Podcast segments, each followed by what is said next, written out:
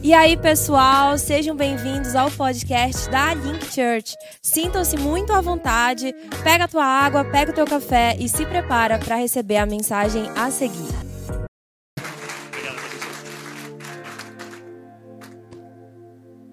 Amém. Já. Beleza. É, pastor, tem que me dar o tempo. Nove meses calado.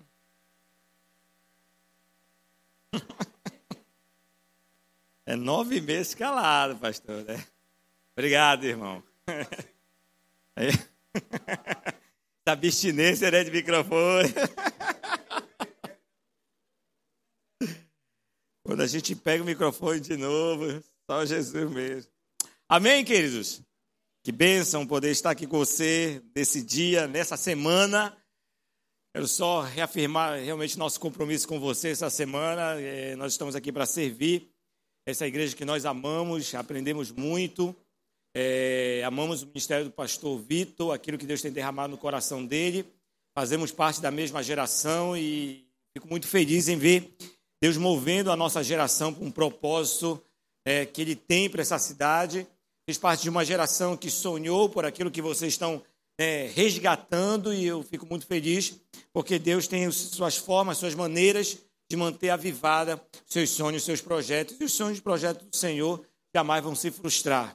Quem se frustra são os homens que desistem no caminho e que criam expectativas totalmente erradas e equivocadas do chamado de Deus.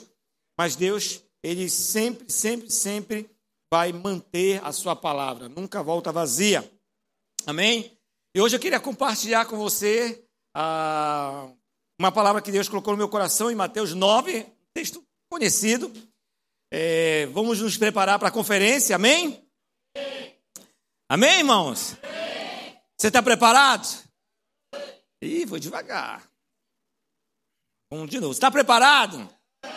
A minha esposa, quando Deus disse que era para nós deixarmos tudo, e literalmente tivemos que deixar tudo, Deus perguntou para ela: Você está pronta? É, ela disse: Olha, pronta não, mas disposta sim. É porque quando a gente precisa estar disposto, irmão, a seguir a direção de Deus, porque o que Deus quer fazer através de nós não vai coadunar com o estilo de vida que a gente quer manter. Nosso grande problema é que a gente quer viver toda a plenitude de Deus, mas dentro da nossa realidade.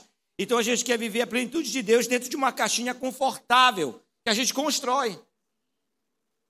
E se você tem sonhos e quer caminhar é, passos maiores, é, andar alturas em Deus, você vai ter que romper a caixinha.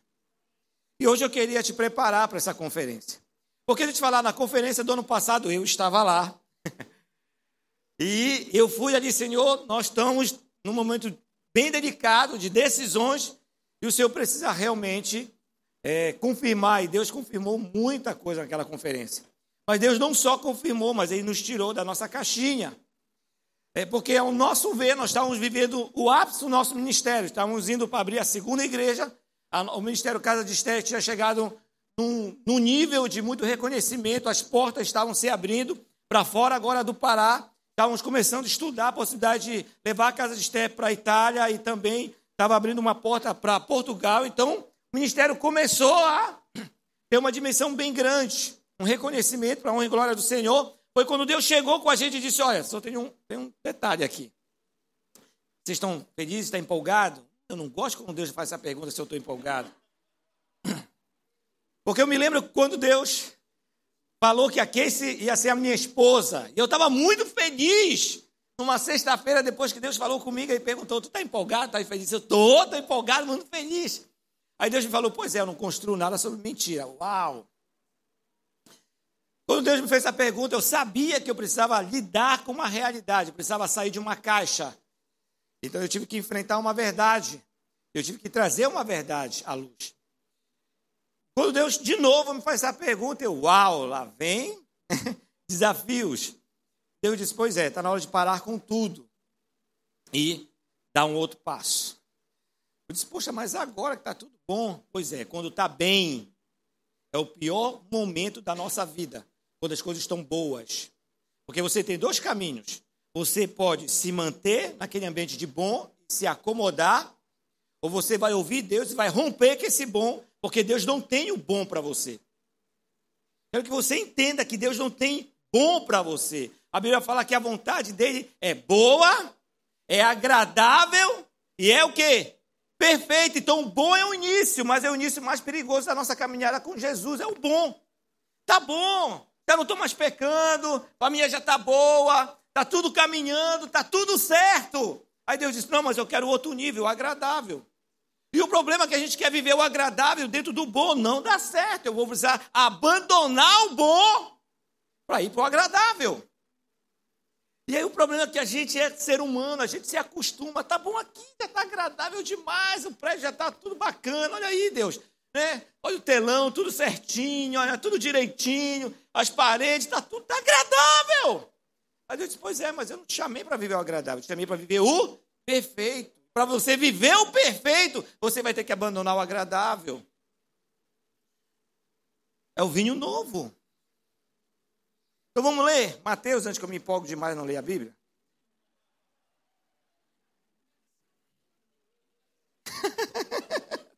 Pastor, foi muito difícil. Eu, no final da escola, a gente tem que apresentar ali um, uma, um tema da plumada. E caiu para mim o muro de salvação. Todo mundo falou, eu fui útil. Eu disse, Jesus, me ajuda, porque oito meses calado e falar de muro de salvação em 30 minutos. Aí me deram 45, porque eu, não, diferente da pastora, eu, eu falo espanhol, mas não, não dava para pregar espanhol, irmão. Aí me deram 45 minutos, porque ia ter a tradutora, mas a tradutora se perdeu todo dia. Comecei a usar a palavra, que ela disse, meu Deus, como eu falo isso? Calo. E eu usei umas palavras paraenses, ela disse, meu Deus. Então vamos lá, irmãos. Mateus capítulo 9, verso 14 e 17. Então eu quero te preparar para você se preparar para o que Deus vai, para onde Deus vai te levar. Amém? Você está disposto a abandonar o bom que você está vivendo para viver o agradável? Não, não, não, não responda ainda. Só escuta, não responda. Você está disposto a abandonar o agradável para viver o perfeito? É, é, uma, é, uma, é uma, uma pergunta assim individual. Não se empolgue, diga amém. Olha. Porque depois que você sair, Deus diz: Olha, então entrega o teu carro agora. Ei, Deus, como é que é ir? Não, não é assim, não. Porque o processo de Deus, ele vai tirar tudo que pode nos atrapalhar, irmão, de viver o perfeito dele. E foi difícil para a gente. E Deus tirou tudo para a gente viver o que a gente está vivendo hoje. Então, vamos lá, Mateus capítulo 9, verso 14. 9, 14, 17. Está tirando, irmão. A última crise da pastora foi. Essa semana nós servimos a nossa igreja lá em Marituba e nós fomos ficar na casa que era a nossa casa e nós deixamos com Edson, que é o pastor atual. Ah, irmão, foi um desentudo, desapega de novo, as últimas coisas estavam lá. Virar assim as costas para aquilo que você né, ganhou, foi oferta, você comprou. É muito difícil. E aí você começa a imaginar como era o coração do povo do Egito, o povo de Israel no Egito. Porque o povo de Israel tudo que eles queriam era ser liberto da escravidão. Eles só queriam deixar de ser escravos e nada mais. Então eles oravam: Senhor, nos liberta, Senhor, nos liberta, Senhor, nos liberta. Só que a cosmovisão era: Senhor, nos liberta no Egito. Ou seja, que os egípcios não nos escravizem mais, queremos ser reconhecidos como cidadãos, queremos ter os nossos direitos, mas nós queremos continuar no Egito. Só que estavam falando isso para Deus. Só que no, na cosmovisão de Deus, não. Eu vou tirar vocês daí, vou mudar a história de vocês. Vocês vão ser um exemplo de muitas nações. Eu vou levar vocês para uma nova terra que emana leite e mel. Só que eles tiveram que dizer não para aquilo que era bom e agradável. Tiveram que abandonar o que casas que haviam construído. Você já pensou? Eles tiveram que deixar muita coisa, porque já pensou sair do Egito com uma, uma geladeira na costa? Vamos pensar. Não dá, né? É ou a geladeira ou a esposa, né? Ah, irmão. Dá bem que não tinha energia nesse tempo. É só para você entender. Foi difícil. Partir em direção à terra prometida vai requerer renúncia. Eu preciso estar disposto a deixar aquilo que Deus está dizendo não serve mais para você. Poxa, Deus, mas está bonzinho. Eu acabei de comprar. Deus vai dizer: não serve mais. Pronto. Esse é o ponto. Porque nós precisamos nos preparar para o vinho novo. Mas para isso, precisa abandonar o velho. 14, 17. Deixa eu ler a Bíblia que eu já falei dez vezes e não li. Então vieram ter com ele os discípulos de João, é Mateus capítulo 9, 14, 17. Então vieram ter com ele os discípulos de João, dizendo: Por que nós, os fariseus, jejuamos com frequência, mas os teus discípulos não jejuam? E disse Jesus: Pode convidados do noivo estar de luto enquanto o noivo está com eles, mas os dias virão em que lhe será tirado o noivo, então hão de jejuar. Nenhum homem põe remendo de pano novo em roupa velha, porque o remendo rompe a roupa e faz pior a rotura. E nenhum homem coloca vinho novo em odres velhos. Ao contrário, os odres se rompem, e o vinho se derrama, e os odres se perdem, mas coloca-se vinho novo em odres novos. E assim ambos se conservam. Jesus está dando uma, um princípio aqui importante para a nossa vida. Primeiro, por que não posso colocar odre, vinho novo e odre velho? Porque você vai desperdiçar todo o investimento. Eu não posso desperdiçar. O que Deus precisa fazer na minha e na sua vida, isso não pode ser desperdiçado. O que Deus precisa derramar dentro de nós, isso aí não pode ser perdido. Deus está dizendo que o investimento é muito alto. E não dá para ficar brincando. O chamado de Deus não é um teste. O chamado de Deus não é um momento de prova. Não é um momento para a gente entender, ah, dá, não certo ou não dá certo, eu quero ou não quero, não. É uma entrega inteira, genuína. Então, o primeiro princípio que a gente aprende sobre esse texto é que haverá momentos que será impossível conciliar o novo com o velho. Então, a gente está caminhando em direção a uma conferência. Eu gostei muito que faltam seis dias. No sexto dia, Deus criou quem? Ou e depois, o que, é que Deus fez no sétimo? Qual o mistério? Você foi criado no final, para no sétimo você descansar com. Só que descanso não é dormir, descanso é relacionamento, descanso é confiança, descanso é ter certeza que Deus cuida de você, descanso é saber o propósito pelo qual você existe, para onde Deus está te levando. Então a gente precisa ter essa convicção. Então, a primeira coisa que Jesus nos ensina é que é impossível conciliar o velho com o novo. Mas qual é o problema disso? É que a gente tenta de todas as formas salvar o velho com o novo. É por isso que se pega, Jesus está falando, não pode colocar pano, um pano novo, um, tentar remendar um pano velho com um pano novo. E a gente tenta fazer isso. A gente tenta pegar aquilo que Deus está nos dando aquilo que Deus está nos entregando, aquilo que Deus está nos revelando, aquilo que Deus está nos mostrando, tentando conciliar com os velhos conceitos, com os velhos princípios, com a velha mentalidade, com a velha maneira de viver. Não dá certo. Porque na medida que você traz a luz de Deus para a nossa escuridão, a luz vai o quê? Romper com a escuridão. Por isso que Jesus disse que o buraco fica maior. Então não tem como eu conciliar isso. É irreconciliável. Foge a norma, chega até a ser uma tolice fazer isso. É imaturidade. Nós estamos buscando o avivamento, isso é importante, mas o avivamento, muitas vezes, ele vai colocar em xeque a nossa maturidade. Qual é a disposição que a gente tem de se entregar totalmente nos processos de Deus? Então, primeira coisa, não tem como você reconciliar novo com velho. Quais são as coisas velhas que eu ainda carrego dentro de mim? Quais são os valores velhos, os pensamentos velhos, as manias velhas, atitudes velhas? Eu não posso trazer Deus para esse ambiente. Segundo princípio que nós aprendemos também, é que o novo, eu, nosso apego ao velho é tão forte que chegamos ao ponto de buscar o novo com o intuito de consertar o velho. Às vezes a gente quer o avivamento de Deus para consertar aquilo que Deus não quer consertar. A gente quer o poder de Deus para reparar aquilo que Deus não quer reparar. A gente se aproxima de Deus para tentar recuperar aquilo que Deus está dizendo já perdeu, já passou, acabou, game over. Entende? Não adianta, irmãos, tentar chamar a presença de Deus para coisa que Deus não quer mais. Foi o que aconteceu com o templo de Israel, você se lembra? Uau!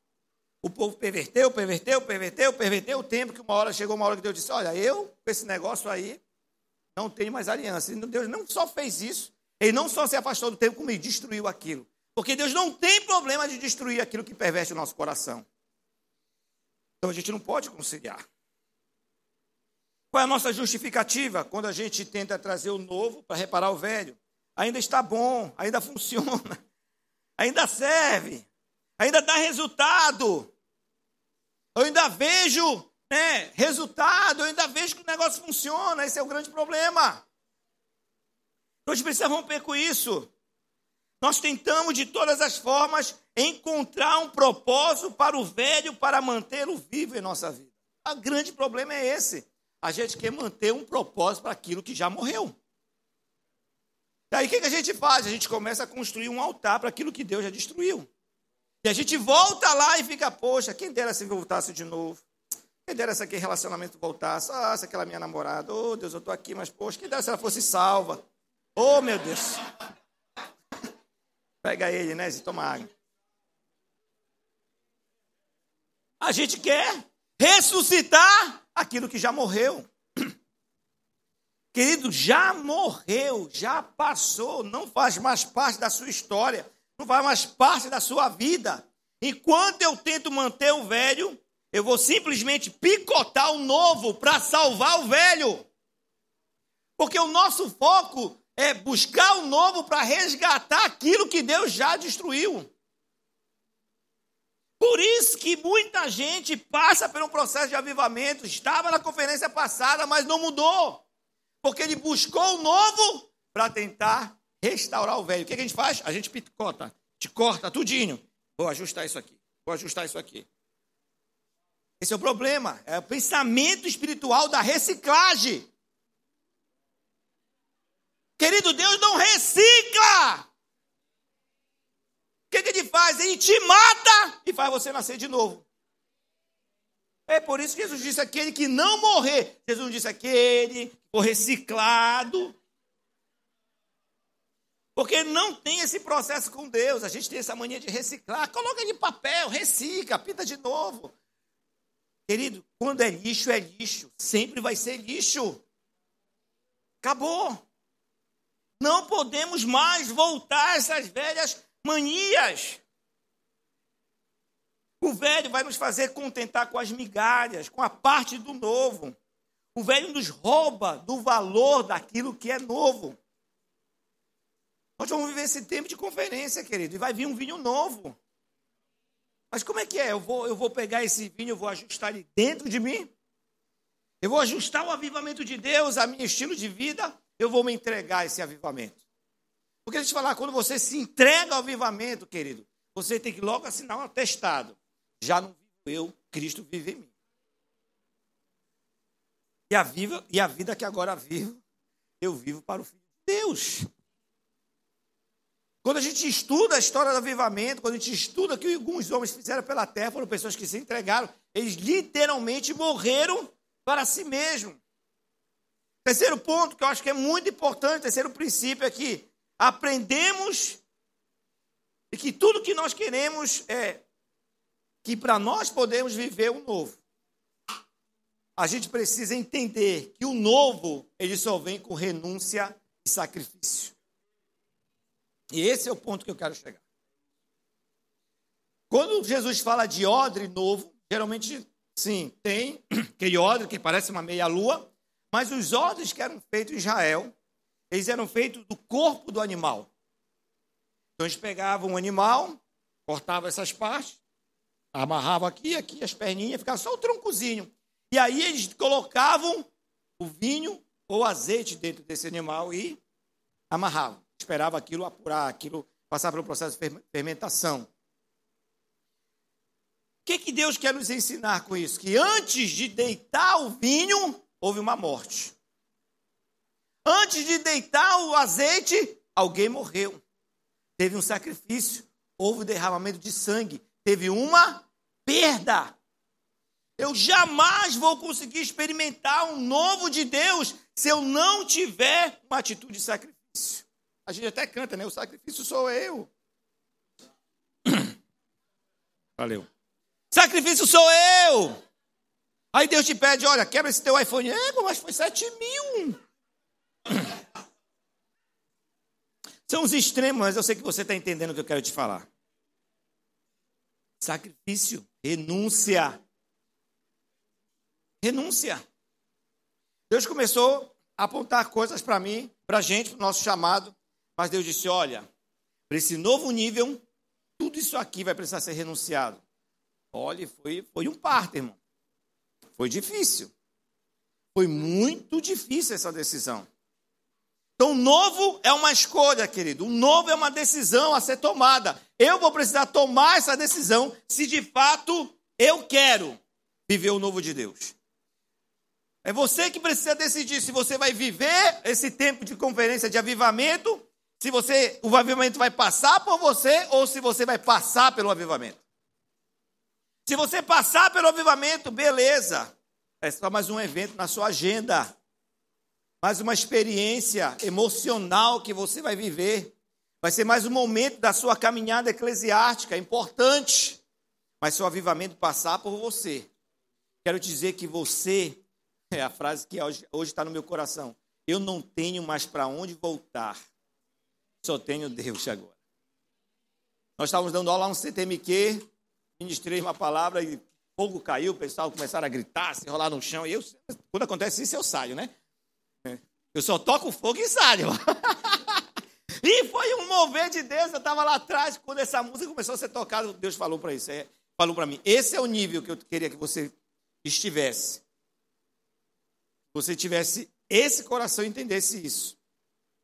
É aqui onde você precisa chegar. É quando a gente de fato para e pensa: puxa vida, eu não tenho mais para onde voltar. Eu só tenho o Senhor. Não tenho mais lugar nenhum. Eu não tenho um lugar para repousar minha cabeça. Estou na casa da minha sogra. Oh, meu Deus, isso é uma prova. Estou na casa da minha mãe. Estou migrando na casa dos irmãos. Quando eu tento murmurar, Deus vem e diz: Você não tem mais para onde voltar. Você deixou de ser o dono da sua vida. E sabe onde isso aconteceu, irmão? Sabe onde começou isso? Ano passado, lá na conferência que você vai estar.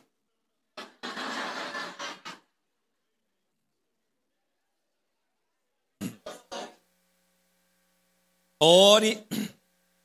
E depois que você. Olha, tinha um filme antigo, não sei se vocês lembram. Muito antigo. Quem tem a mais de 40, 50 vai saber. É até de terror, irmão. Dizia assim mesmo: pague para entrar e reze para sair. Você vai pagar para entrar, irmão, mas para sair, você não vai mais sair do propósito. É difícil, é. Porque Deus mata a nossa naturalidade, a nossa humanidade. Deus vai arrancar nossas superficialidades. Deus vai tirar o gozo que a gente tem por essa vida, porque é, é muito, é muito passageiro, é muito ilusório. E Ele vai ancorar o nosso coração no coração dele, a gente vai entender o sentido da vida. Ser avivado, querido, é a gente estar tá disposto simplesmente a ser lançado aonde Deus quer nos lançar. Nós estamos vivendo um tempo, e eu creio nisso, e esse tempo que eu passei lá em Pitilemo se tornou cada vez mais evidente. A Jocum, ela se preparou, quando o Lore é, fundou a Jocum, a, a, o que, a direção que ele recebeu de Deus era que a Jocum seria realmente uma plataforma missionária. A visão que ele teve de Deus, ele via uma, uma onda de jovens invadindo as nações, pregando o evangelho, as boas novas. E já veio a primeira, já veio a segunda, já veio a terceira onda, a quarta onda, tanta onda que veio, mas agora existe uma onda que de fato Deus está preparando para lançar nesses últimos tempos, nesses últimos dias. Eu quero te falar, querido, que infelizmente não tem a ver muito com a juventude. Porque, não sei se você consegue ler, é importante a gente aprender a ler como os filhos de Sacar. A Bíblia fala que os filhos de Sacais eram peritos em discernir os tempos, a época. Eles estavam ligando, ligados naquilo que estava acontecendo. Então hoje sempre houve um ataque de Satanás para as famílias, isso é fato, é uma verdade. Mas está tendo todo um movimento a nível global para destruir o que? Essa estrutura, a família, que é algo muito importante. Mas ao mesmo tempo, Deus está preparando, arregimentando um exército de famílias. Eu estou falando famílias mesmo. Pai e os seus filhos, Deus está apontando vai começar a lançá-los sobre essa terra. E quando Deus começou a me falar isso, eu entendi o propósito. Querido, nós sentimos uma resistência tão grande Pichilemo, tão grande Pichilemo, que a gente pensou várias vezes em ir embora. Meu Deus, parece que não é para a gente estar aqui. diabo esse negócio. E a gente começou a orar, começou a orar e não, mas o Senhor nos deu uma palavra, a gente tem uma palavra para estar aqui. Foi quando os nossos, as escamas dos nossos olhos começaram a cair e a gente entendeu. Deus estava apontando a gente como família para nos lançar aqui. Eu acredito, irmãos, numa onda de famílias. E você que é casado, tem seus filhos, se prepare. Porque se você se deixar ser avivado por Deus, a sua família vai ser a contraofensiva de Deus nesse tempo, nessa terra. E é o que Deus está apontando, querido. Deus está preparando famílias inteiras e Deus está apontando elas nos quatro cantos desse continente. Eu acredito muito que muita gente vai ser incendiada aqui, você vai ser acendido aqui, mas você não vai queimar nessa cidade. Deus não está preparando muitos de nós, Deus vai só acender aqui. Mas, querido, Deus tem um lugar certo onde você vai queimar, mas não só você, você vai queimar com a sua família. Estávamos conversando agora com um, com um casal, estávamos Salinas, e ele tinha acabado de chegar da Europa. E ele estava com, com algumas os amigos portugueses e estava falando que era, eles estavam muito admirados em ver famílias, os pais, os filhos juntos aqui no Brasil. Eu disse, puxa, que coisa legal. E esse amigo disse, mas por que vocês não têm isso? Vocês não têm família? Eu disse, não. Na Itália não, não existe mais o relacionamento dos filhos com os pais. E era uma cultura altamente matriarcal, que era a cultura da nona né? que era a minha dona, aquela mãe que tinha os filhos, hoje não. O que você menos vê é famílias. O que você menos vê são pessoas andando de mão dadas, filhos juntos, aquelas famílias, não existe mais esse modelo de família que você é acostumado a ver no shopping, na praia, na rua. Em muitos lugares isso não existe. As pessoas estão humanizando os animais, estão desumanizando os seres humanos. Os casais hoje preferem ter um pet do que um filho. Mas isso é um pensamento. Isso é uma realidade que é mais como você imagina. Mas eu acredito nesse tempo. Eu acredito que Deus está preparando o odre da nossa casa. Um odre realmente, onde nós vamos desalgar. E o, e, e o odre ficava assim, colocava ali, esperava o tempo certo se derramava o azeite, se derramava o vinho e esperava-se o tempo certo. Para muitos de vocês, querido, o tempo certo está chegando. Não perca o tempo. É desafiador, é. Sair com a sua família é. Porque quando eu saí daqui, irmãos, tive, tive que deixar tudo. Eu saí com dois filhos, um de cinco e um de sete. Chegamos lá, numa realidade que era só de jovem. dois, um casal, com filhos, dinâmica de aula diferente, como se faz com a criança. Tinha aula de manhã, tinha aula à tarde, tinha programação à noite. E a gente sentia aquela resistência. Foi quando Deus nos disse: Não, eu estou preparando vocês para lançá-los no lugar específico. Deixa eu te falar uma coisa: tem gente ao redor desse mundo que vai precisar ouvir aquilo que Deus está colocando hoje dentro de você. Não ache que tudo que Deus está fazendo com você nessa igreja ou através dessa igreja vai ficar apenas nesse lugar. O que Deus tem para a nossa casa é muito maior. Nós estamos sendo comissionados por Deus para nós queimarmos no lugar que Ele está preparando. Então é um tempo. É um tempo. Vá para a conferência agora esse final de semana. Aproveite.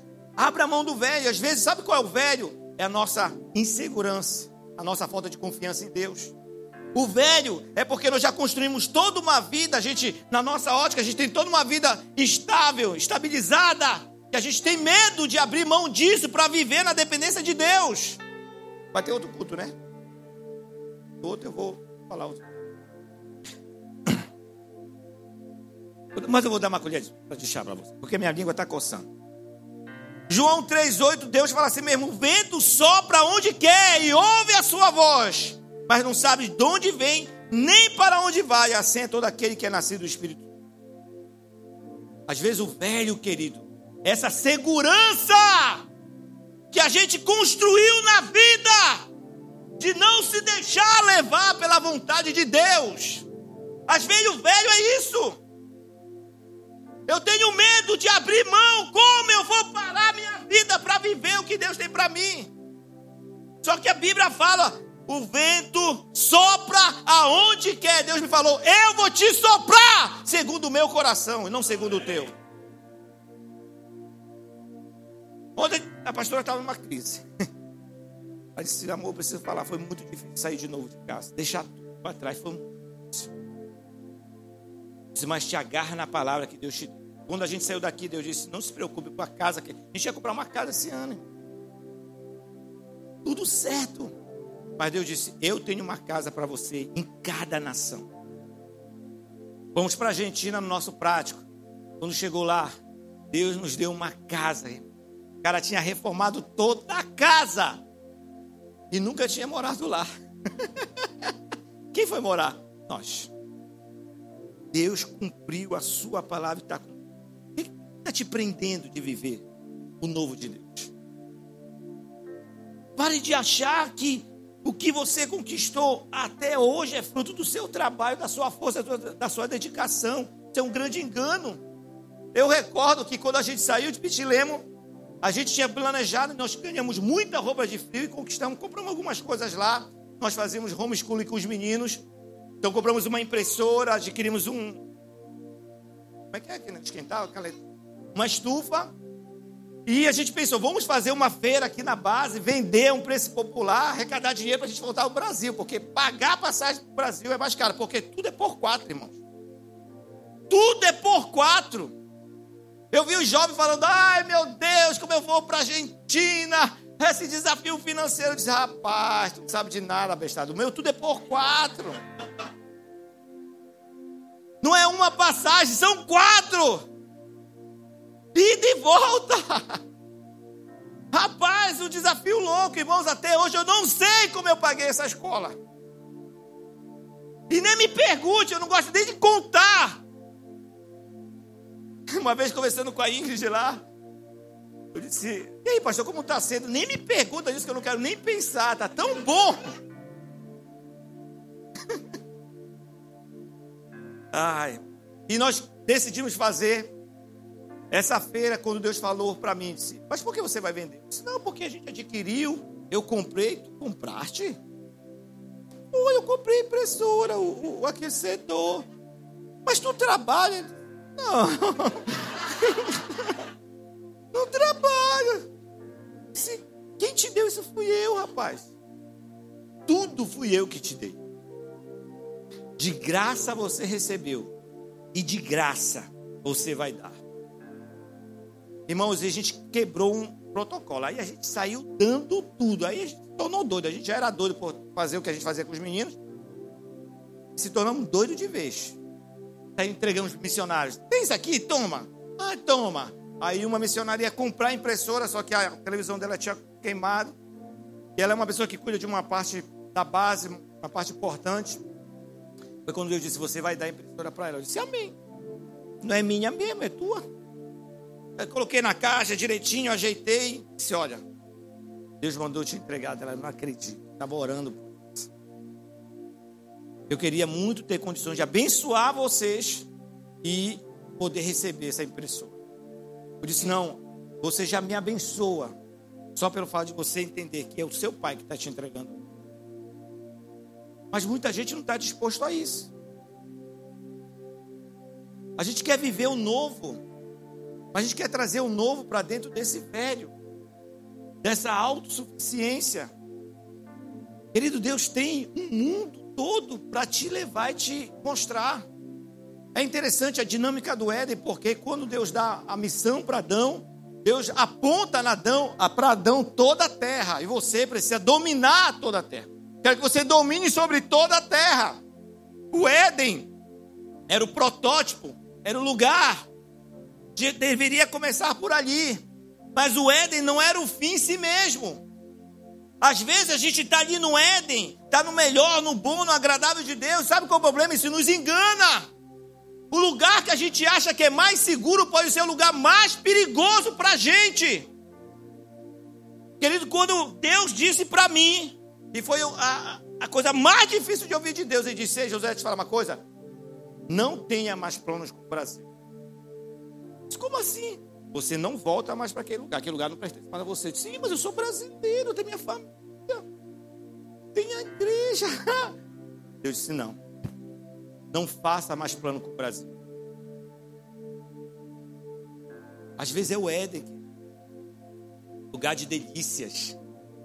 Você se lembra quando Abraão se distanciou de Jó? A Bíblia fala que Abra... Jó olhou para as campinas que estavam do outro lado e ele imaginou que era o parecido jardim de Deus. E ele foi e colocou as suas tendas até a porta de Sodoma e Gomorra. E a gente já sabe da história. Ló, isso, obrigado. E o que acontece? Às vezes é assim. A gente está com o nosso odre velho, ressecado. Mas a gente quer que Deus derrame ali, naquela estrutura que já passou o seu tempo, o vinho novo. Não, Deus não vai fazer isso. Por quê? Porque vai desperdiçar todo o propósito, querido. A pior coisa é ir acontecer isso. Quando Deus levanta alguém, Deus dá um ministério para essa pessoa e a pessoa está insistindo continuar com o odre velho. Quando vem um novo, porque a glória de Deus pode fazer duas coisas com você. E é isso que eu quero que você entenda. A glória de Deus pode fazer duas coisas com o ser humano. Ela pode te santificar, mas ela pode te matar. Por isso que eu preciso pensar sobre esse ódio. Deus quer te apontar, querido. Deus quer trazer algo novo sobre você, mas abra mão desse velho. Abra mão daquilo que está te impedindo de acreditar, se aventurar, querido, com Deus. Não é qualquer, qualquer pessoa. Talvez o seu sonho era estar onde você está. Legal. Mas qual é o sonho de Deus para você? Qual é o sonho que Deus tem para você? Você já perguntou isso? Aonde Deus está querendo te apontar? Aonde Deus quer que você queime? Ele vai te incendiar esse final de semana. E eu espero que você esteja disposto a isso, a ser incendiado. Mas também eu quero que você esteja disposto a queimar no lugar que Ele quer que você queime. Mas para isso, querido, você vai ter que abrir mão. Você precisa abrir mão. Porque se nós não estivermos prontos para isso, dispostos a isso, a gente vai sabotar nós mesmos. Vamos ser só mais um número. Nós temos uma igreja brasileira que ela perdeu o time de muita coisa. E nos anos, no final dos anos 90, para os anos 2000, nós começamos o avivamento no Brasil, em que a igreja saiu do anonimato e se tornou protagonista em muitas áreas da sociedade. A igreja começou a crescer, crescer, crescer, crescer. E dentro desse crescimento, Deus começou a direcionar. Era a voz profética no começo dos anos 2000, final da década de 90 e no início do ano 2000, a voz profética era: o Brasil vai se tornar um celeiro mundial o Brasil vai se tornar um celeiro mundial. Deus vai levantar missionários, pessoas, famílias, vai impactar as nações. Isso aconteceu. Mas sabe o que nós fizemos com a, com a colheita? Nós colocamos toda a colheita dentro do armazém. Semente a gente não guarda, semente a gente semeia. Deus está soprando novamente isso sobre o Brasil. E eu, em nome de Jesus, eu quero crer que você discina isso. Não fique dentro do celeiro. Se Deus quer te semear, querido, deixa semear. Mas a semente, antes dela germinar, ela precisa o quê? Morrer. Porque estar tá no celeiro é bom. É confortável. é agradável. Mas ser semeado é o perfeito. É o que Deus quer que você viva. O perfeito. Fique de pé no seu lugar. Eu quero orar por você.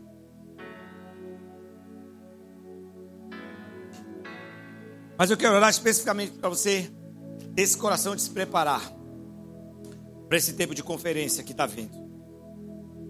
Que o Espírito do Senhor te conduza a esse lugar de entrega, não apenas para receber, querido, mas para dar. O reino de Deus é movido por isso. O mais importante no reino de Deus é dar.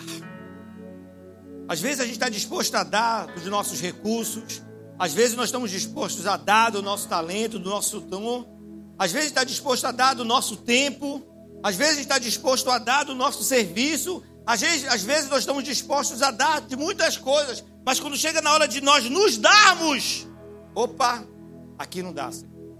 Eu posso te dar todos os meus braços, mas o meu coração, a minha vida, não dá para romper com isso. Mas o que Deus está falando para vocês, Igreja Link Church, é que chegou a hora de se dar. Que nós sejamos o sacrifício perfeito, santo e agradável a Deus. Deus pode queimar a sua vida aqui nesse lugar e te incendiar no outro.